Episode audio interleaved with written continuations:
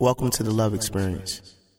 A deep and tender, inevitable feeling of affection towards a person, such as a rising kinship, recognizing attractive qualities, or a sense of undeniable oneness. So I propose a question to you. Are you feeling love today?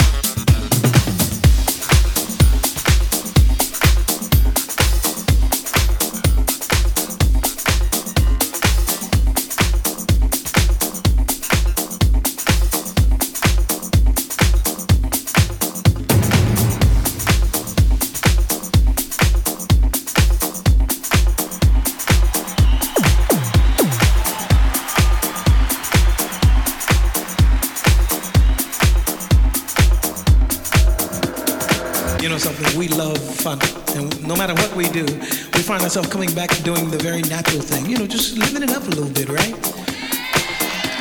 So many years ago, I threw this song together from something that I loved when I was a young man, and it went something like this.